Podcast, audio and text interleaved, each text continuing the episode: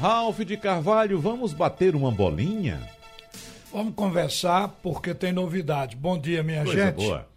Ontem, o presidente da federação, que agora com os dirigentes, é, ele está, ou eles todos estão reunidos no Palácio, deve ser uma reunião com o governador, apenas soube que era uma reunião no Palácio, agora pela manhã.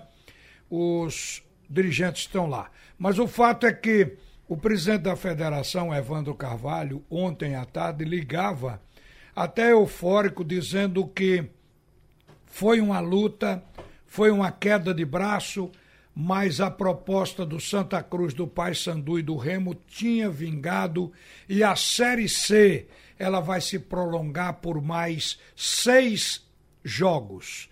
Ou seja, modificou a maneira de disputa ainda para esse ano. Então você que é torcedor do Santa Cruz, acompanhe como é que vai ser a Série C. Primeiro, dois grupos com 10 clubes, são 20 clubes que participam. Esses 20 clubes, eles serão divididos em dois grupos de 10. E os jogos, até por uma questão de custo para diminuir, eles são de certa maneira regionalizados do jeito que pode se regionalizar, porque tem time de todo o Brasil. Então a CBF colocou um grupo, grupo A e grupo B. E os times jogam entre si, porque se jogar com o do outro grupo, vai ter que ir para o Rio Grande do Sul, vai ter que jogar em Volta Redonda, em Minas Gerais. Assim ficou o grupo A, onde está o Santa Cruz, e nesse grupo a gente tem Botafogo da Paraíba, Ferroviário do Ceará, Imperatriz do Maranhão, Jacuipense da Bahia, Manaus do Amazonas, Paysandu do Pará, Remo do Pará, Santa Cruz de Pernambuco, 13 da Paraíba e Vila Nova de Goiás. Esse grupo é o grupo B. Os jogos são entre equipes do mesmo grupo. Agora, no outro grupo, para você tomar conhecimento, o grupo B, Boa Esporte de Minas Gerais, Brusque de Santa Catarina, Criciúma, Santa Catarina, Ituano, São Paulo, Londrina, Paraná, Ipiranga do Rio Grande do Sul, São José do Rio Grande do Sul, São Bento de São Paulo, Tombense de Minas e Volta Redonda do Rio de Janeiro. Você vê que aqui é sul e sudeste, esse lado de cá aqui norte e nordeste, o grupo onde está a equipe do Santa Cruz. Mas acompanhe aí. Então são dois grupos de dez na primeira fase. Daqui, em cada grupo saem quatro classificados. Já começa que tem que se posicionar bem desde a primeira fase. Então, os quatro de cada grupo vão formar dois quadrangulares na segunda fase. A segunda fase dos dois quadrangulares, aí a gente vai ver que os dois primeiros de cada grupo farão quadrangular final do título. Mas esses quatro clubes, quando terminar a segunda fase, já estarão classificados para a Série B. Aí eles vão jogar assim. Os dois primeiros do grupo decidem o título da Série C de 2020. É simplesinho, acabou aquela fase de mata-mata. Eu quero dizer, inclusive, que aqui na fase de grupo é ida e volta, então vai ter mais chance também é, de se manter dentro da competição. De qualquer maneira, quando se bota num quadrangular, se diminui a quantidade de jogos, o risco é alto. Tem que estar bem preparado, tem que ter elenco para fazer uma Série C com garantia de que vai voltar. Há uma coisa é, mais aqui, é que os jogos do Santa Cruz, eu anotei aqui para informar vocês os quatro primeiros. O Santa Cruz deve estrear no dia 2 de maio, é 2 de 5. E o 3, dia 2 ou 3, na tabela da CBF está aí ainda para decidir. Eles chamam de tabela básica, porque com isso eles podem mudar a tabela básica, mudar datas. E no caso, Santa Cruz estreia ou no dia 2 ou no dia 3 de 5, 3 de maio. O primeiro jogo vai ser fora de casa, Paysandu e Santa Cruz. O segundo jogo vai ser no dia 9 ou dia 10 do mesmo mês, vai ser Santa Cruz e 13, jogo no Arruda. O terceiro jogo é contra o Botafogo na Paraíba. O Santa Cruz joga lá. O quarto jogo em casa contra a equipe do Imperatriz do Maranhão. Dá para perceber que é muito parecido com a competição do ano passado, de 2019. Os adversários praticamente são aqueles. Então, o Santa Cruz segue. Aí é um jogo fora, um jogo em casa, vai alternando dentro da tabela da Série C do Campeonato Brasileiro. Agora, coisas mais próximas. Nós vamos ter nesta quarta-feira os grandes jogando. O esporte joga pelo campeonato estadual. Vai enfrentar, enfrentar o Petrolina. O jogo é lá, o esporte está indo de avião. Não vai levar o Bárcia não vai poder contar com o Thierry e não vai contar com o lateral esquerdo Sander neste jogo.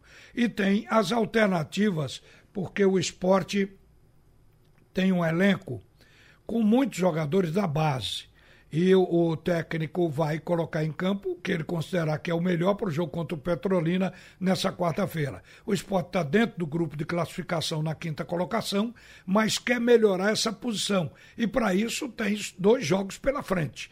Ele vai ter que trabalhar nesses jogos para poder subir mais na tabela, conseguindo mais seis pontos.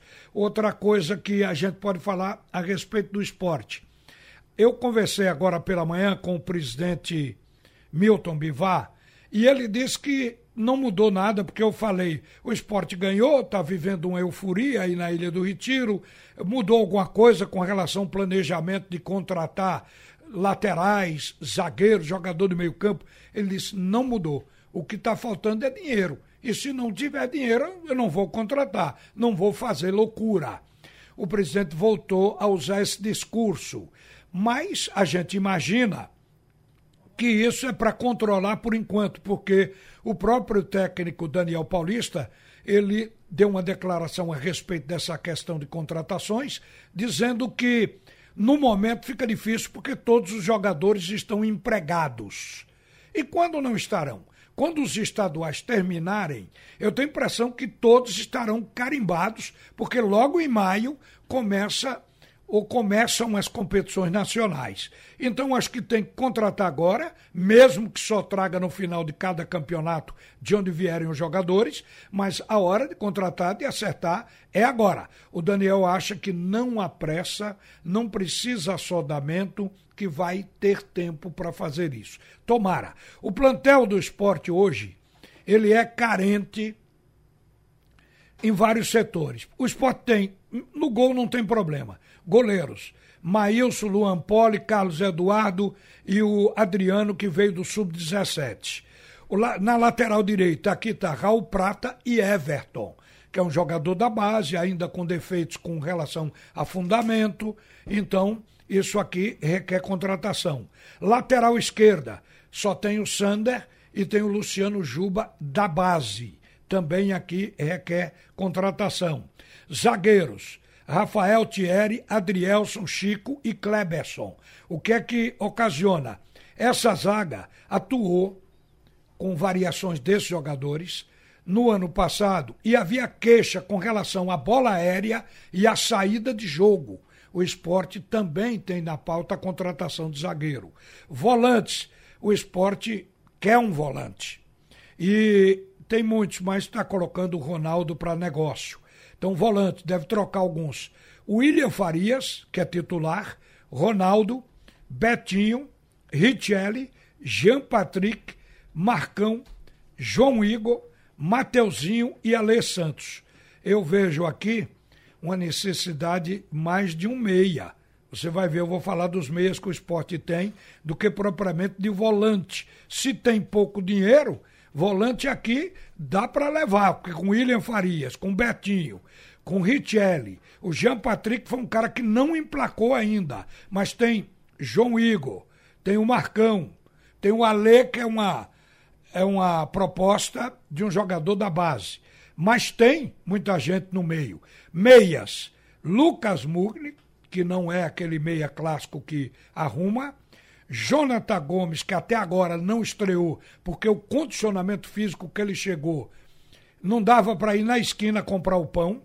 e Pablo Pardal, que é da divisão de base. Aqui é que eu acho que mesmo com o Jonathan aí, o Jonathan Gomes, o esporte ainda precisaria ter para se garantir numa competição longa com 38 jogos, como é o Campeonato Brasileiro da Série A. Atacantes. O esporte tem Hernani Brocador, Leandro Baixa, Marquinhos, Evandro, Maxwell, Ian, Pedro Maranhão e Elton além do atacante Luan, que se recupera de lesão e aí não se sabe. Mas o fato é que atacante, o esporte precisaria de um centroavante. Isso a gente quer a coisa realmente para dar tranquilidade. Para quê?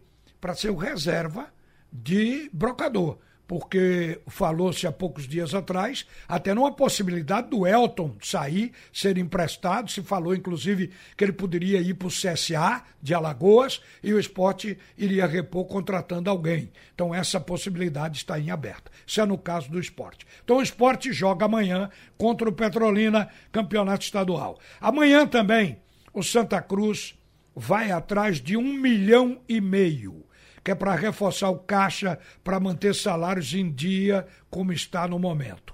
O, ou como estão os salários em dia. O, o jogo é contra o Atlético Goianiense em Goiás. É um jogo encardido esse aí. É um jogo teste para o Santa Cruz, que está muito bem no campeonato estadual. Mas o nível técnico do campeonato estadual de Pernambuco não testa time. A gente vai ver contra o Atlético de Goiás, como está o Santa. A gente pensa que o Santa está encorpado, está bem.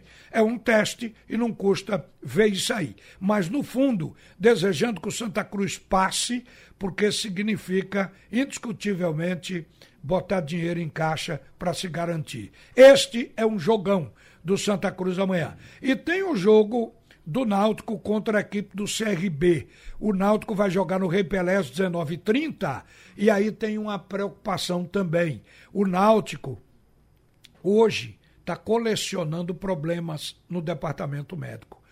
O presidente do esporte hoje de manhã, o Milton Bivar, falando a respeito da condição física de Náutico, Santa Cruz, dos outros, do próprio esporte.